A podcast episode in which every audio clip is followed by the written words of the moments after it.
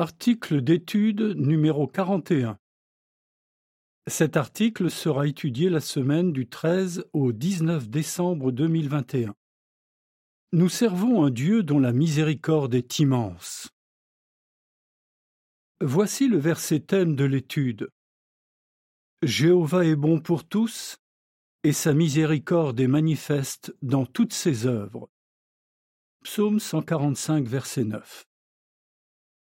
Cantique 44 Prière du petit Aperçu La miséricorde est l'une des qualités les plus attirantes de Jéhovah, et c'est une qualité que nous devons tous cultiver. Dans cet article, nous verrons pourquoi Jéhovah se montre miséricordieux. Nous verrons également que lorsqu'il corrige quelqu'un, il le fait toujours avec miséricorde. Et enfin, nous découvrirons comment nous pouvons nous aussi manifester cette qualité. Paragraphe 1. Question A. Comment décririez-vous une personne miséricordieuse? Question B. Quand nous voulons expliquer ce qu'est la miséricorde, quel exemple biblique nous vient généralement à l'esprit? Comment décrirais-tu une personne miséricordieuse? Sans doute comme quelqu'un de bon, de compatissant et de généreux. Et peut-être que l'exemple du bon samaritain te viendrait à l'esprit. Cet homme, qui n'était pas juif, s'est montré miséricordieux envers un juif qui avait été maltraité par des voleurs. En le voyant blessé, il a été ému de pitié, et il a pris soin de lui avec bonté. Luc 10, versets 29 à 37. Cet exemple met en évidence une belle qualité de notre Dieu, la miséricorde. Cette qualité est un aspect de l'amour de Jéhovah, et il la manifeste chaque jour envers nous. Paragraphe 2. Question. De quelle autre façon la miséricorde se manifeste-t-elle? Toutefois, la miséricorde se manifeste d'une autre façon encore.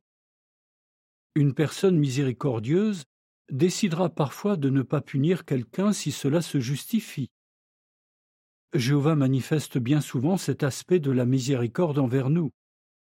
En effet, comme le dit David, il n'agit pas avec nous selon nos péchés. Psaume 103, verset 10. Cela dit, il arrive qu'il corrige avec fermeté quelqu'un qui a péché.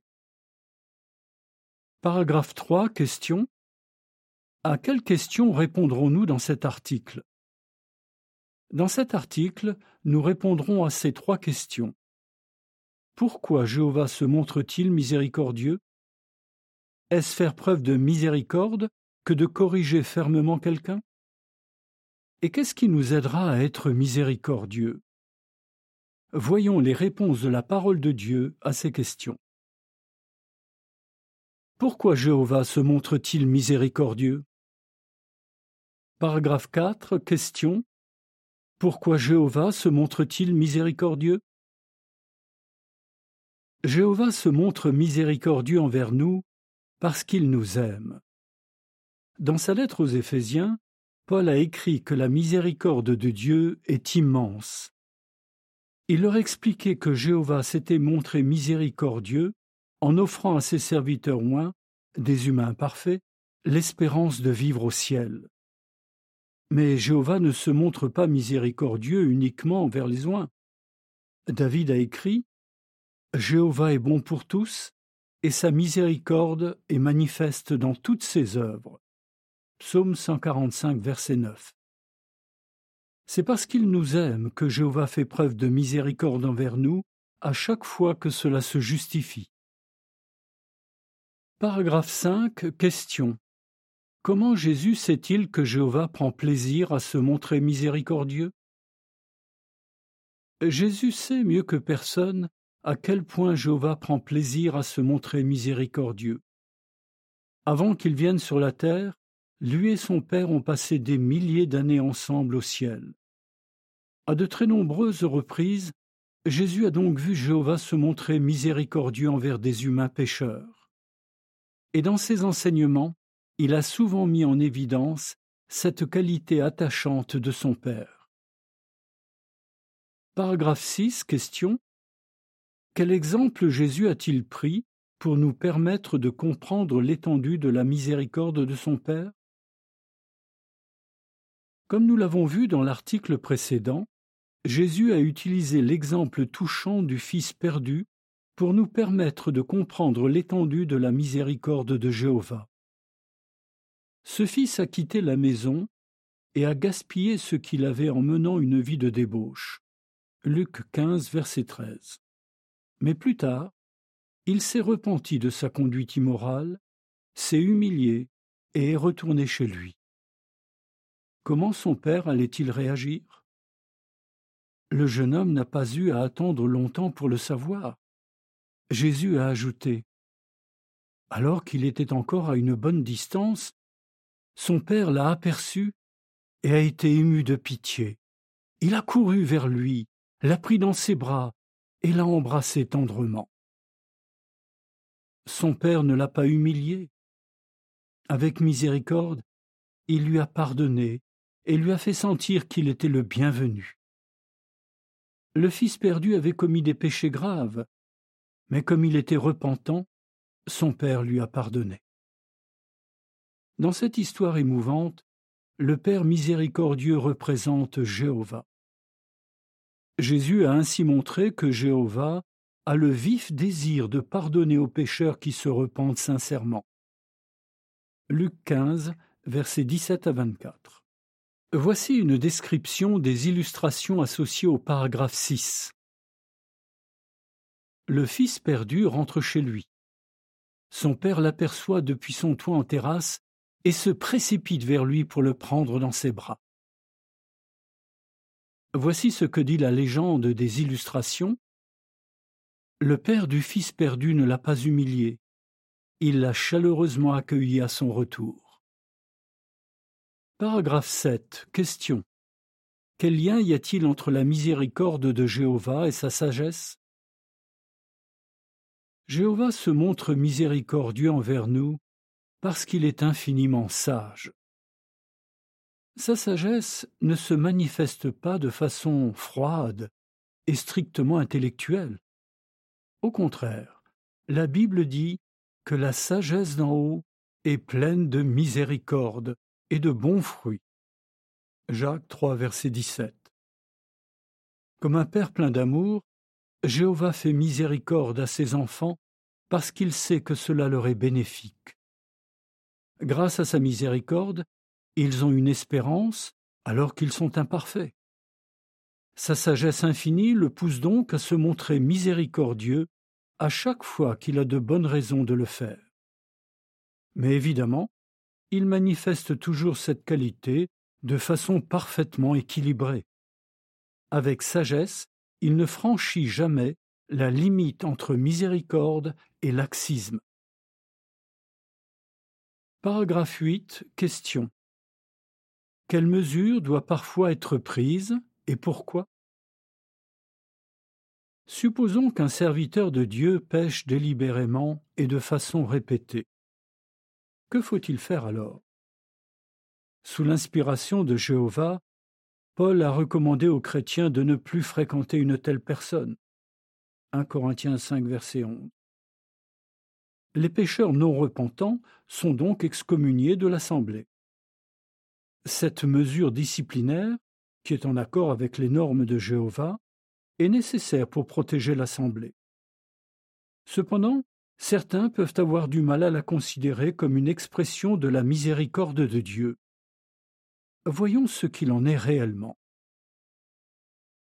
Une expression de miséricorde. Paragraphes 9 et 10. Question. En accord avec Hébreux 12, versets 5 et 6, pourquoi peut-on dire que l'excommunication est une expression de la miséricorde de Dieu? Illustre. Quand lors d'une réunion, nous entendons une annonce disant que quelqu'un que nous aimons n'est plus témoin de Jéhovah, nous sommes profondément attristés. Nous pourrions nous demander s'il était nécessaire de l'excommunier. Une mesure de discipline peut-elle vraiment être une expression de miséricorde? Oui. Ce ne serait pas faire preuve de sagesse, de miséricorde et d'amour que de ne pas corriger une personne qui a besoin de l'être. L'excommunication peut-elle aider un pécheur non repentant à changer? Oui. Beaucoup disent que cette mesure a eu sur eux l'effet d'un électrochoc et qu'elle leur a permis de réaliser la gravité de leur péché, de changer de comportement et de revenir à Jéhovah. Nous lisons en Hébreu 12, versets 5 et 6. Vous avez complètement oublié l'exhortation qui s'adresse à vous comme à des fils. Mon fils, ne méprise pas la correction de Jéhovah, et ne te décourage pas quand il te réprimande. Car Jéhovah corrige ceux qu'il aime, oui, il fouette tous ceux qui l'accueillent comme fils. Prenons une comparaison. Un berger se rend compte qu'une de ses brebis est malade. Il sait que pour l'aider à guérir, il doit l'isoler du troupeau. Toutefois, les brebis aiment vivre en groupe, et quand on les isole, elles peuvent être stressées. Si le berger décide d'isoler la brebis, cela signifie-t-il qu'il est dur ou même cruel? Bien sûr que non. Il sait que s'il la laisse se mêler au troupeau, la maladie se répandra. En l'isolant, il protège tout le troupeau. Paragraphe 11. Question A. Pourquoi peut-on comparer une personne excommuniée à une brebis malade? Question B. De quelles dispositions et de quelle aide les personnes excommuniées peuvent-elles bénéficier? On pourrait comparer une personne excommuniée à une brebis malade. Cette personne est malade sur le plan spirituel. Et tout comme c'est le cas pour certaines maladies physiques, quelqu'un qui est malade spirituellement peut être très contagieux. Il sera donc parfois nécessaire de l'isoler de l'Assemblée. Cette mesure disciplinaire est une expression de l'amour de Jéhovah envers les brebis fidèles de son troupeau. De plus, elle peut aider le pécheur à se rendre compte de la gravité de son péché et l'amener à se repentir. Même s'il est excommunié, il a la possibilité d'assister aux réunions, où il sera nourri et affermi spirituellement, de lire et d'étudier nos publications, et de regarder par exemple l'émission mensuelle de JW Télédiffusion.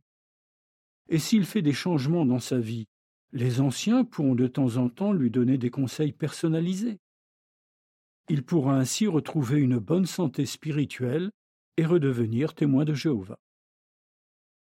La note ajoute Pour savoir comment une personne réintégrée peut retrouver de bonnes relations avec Jéhovah et comment les anciens peuvent l'aider, voir l'article Renoue une amitié avec Jéhovah dans ce numéro. Voici ce que dit la légende de l'illustration associée au paragraphe 9 à 11. Quand une brebis est malade, le berger doit parfois l'isoler, mais il continue de prendre soin d'elle. Paragraphe 12. Question. Quand un pécheur n'est pas repentant, quelle est la meilleure façon pour les anciens de faire preuve d'amour et de miséricorde envers lui? Il faut se rappeler que seuls les pécheurs non repentants sont excommuniés. Les anciens sont conscients que la décision d'excommunier quelqu'un est une décision importante, et ils ne la prennent pas à la légère. Ils savent que Jéhovah corrige dans une juste mesure. Jérémie 30, verset 11. Ils aiment leurs frères et sœurs, et ils ne veulent rien faire qui leur causerait du tort spirituellement.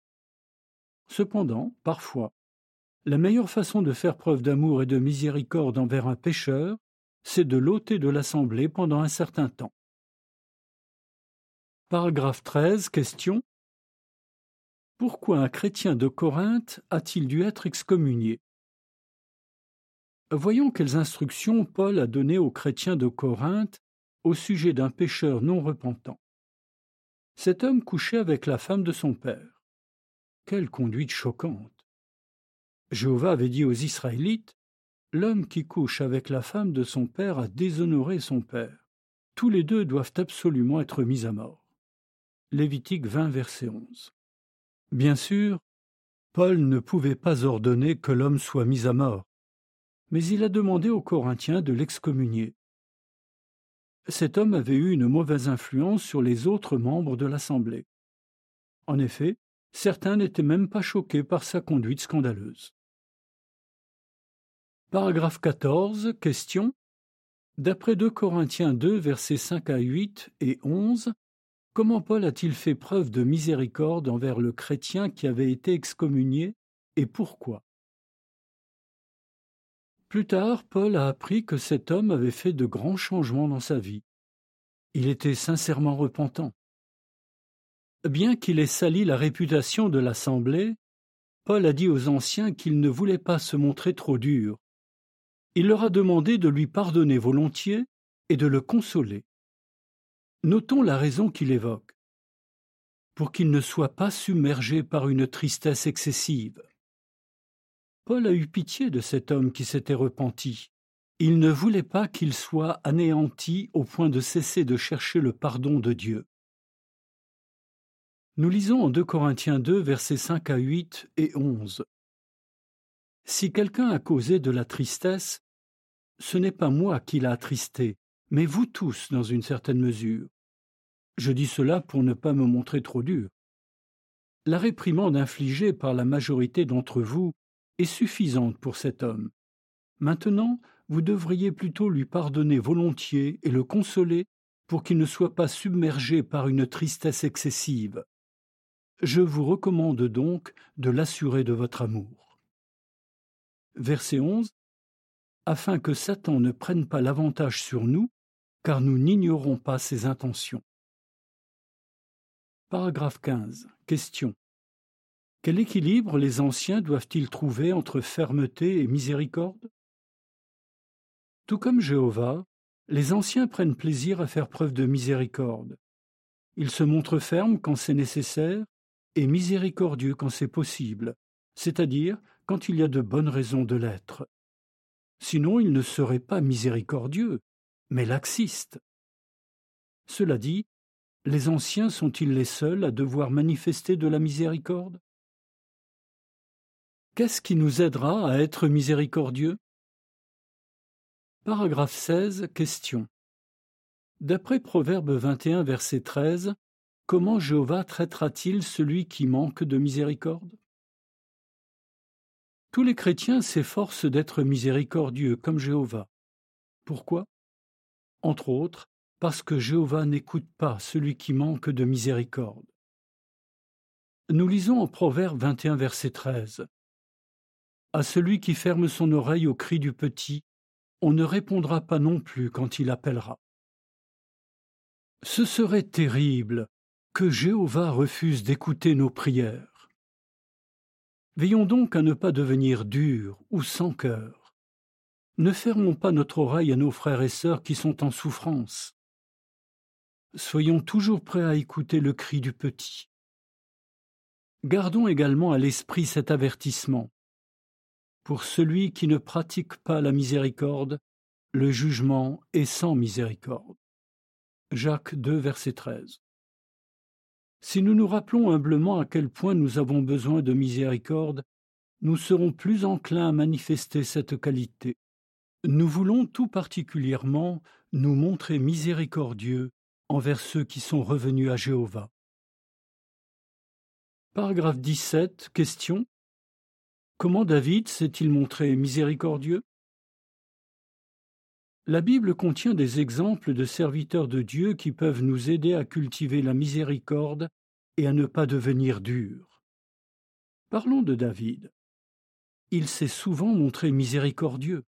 Par exemple, alors que Saül, le roi oint par Jéhovah, cherchait à le tuer, il a agi avec miséricorde envers lui. Il n'a jamais cherché à se venger ou à lui faire du mal. Paragraphes 18 et 19. Question. Cite deux situations dans lesquelles David a manqué de miséricorde. Cependant, David ne s'est pas toujours montré miséricordieux. Un jour, Nabal, qui était un homme dur, a parlé de lui sans respect et a refusé de lui donner de la nourriture, à lui et à ses hommes. David s'est alors mis en colère et a décidé de tuer Nabal et tous ses hommes. Heureusement, Abigail, la femme de Nabal, qui était patiente et endurante, a empêché David de se rendre coupable de meurtre. En une autre occasion, le prophète Nathan a raconté à David qu'un homme riche avait volé l'agnel de l'un de ses voisins qui était pauvre. Là encore, David s'est mis en colère, et il a répondu L'homme qui a fait cela mérite la mort. 2 Samuel 12, versets 1 à 6. David connaissait la loi. Il savait que si un homme volait un mouton, il devait donner quatre moutons en compensation. Mais mettre à mort le voleur, quel jugement sévère. En fait, Nathan avait inventé cette histoire pour faire comprendre à David qu'il avait commis des péchés beaucoup plus graves. Et Jéhovah s'est montré bien plus miséricordieux envers David que David ne l'aurait été envers le voleur de l'histoire de Nathan. Paragraphe 20. Question. Quelles leçons pouvons-nous tirer de l'exemple de David? Notons qu'après avoir cédé à la colère, David a estimé que Nabal et ses hommes méritaient la mort. Plus tard, il a estimé que le voleur de l'histoire de Nathan méritait d'être tué pour ce qu'il avait fait. Pourtant, David était un homme bon. Alors, pourquoi a-t-il jugé le voleur si durement? À cette période de sa vie, David avait mauvaise conscience. Quand quelqu'un a tendance à juger durement les autres, c'est le signe qu'il n'est pas en bonne santé spirituelle. Jésus a donné cet avertissement clair à ses disciples. Arrêtez de juger, et vous ne serez pas jugés, car c'est de la façon dont vous jugez que vous serez jugés. Matthieu 7, versets 1 et 2.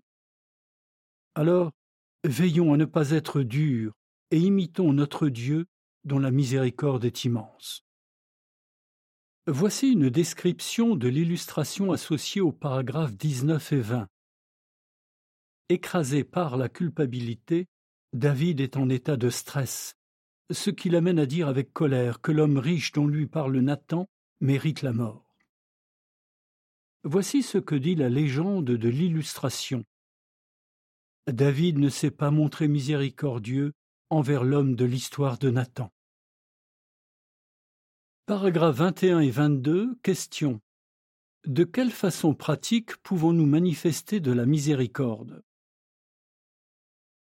La miséricorde est plus qu'un sentiment de pitié. C'est un sentiment de pitié qui s'exprime par des actions. Ainsi, demandons-nous qui dans notre famille, dans notre assemblée ou dans notre entourage a besoin d'aide. Nous trouverons sans aucun doute de nombreuses occasions de nous montrer miséricordieux. Quelqu'un a-t-il besoin de réconfort? Qu'on lui prépare un repas Ou qu'on lui rende un service? Un chrétien qui a été réintégré a-t-il besoin qu'on passe du temps avec lui et qu'on l'encourage? Et pourrions-nous consoler quelqu'un en lui parlant de la bonne nouvelle? C'est sans doute l'un des meilleurs moyens de nous montrer miséricordieux. Si nous sommes conscients des besoins des autres, nous constaterons que nous avons beaucoup d'occasions de faire preuve de miséricorde envers eux. Soyons sûrs que lorsque nous manifestons cette qualité, nous réjouissons notre Père céleste, le Dieu dont la miséricorde est immense. Que répondrais-tu? Pourquoi Jéhovah se montre-t-il miséricordieux? Qu'est-ce qui indique que l'excommunication est une expression de miséricorde? Qu'est-ce qui nous aidera à être miséricordieux? Cantique 43 Prière de remerciement. Fin de l'article.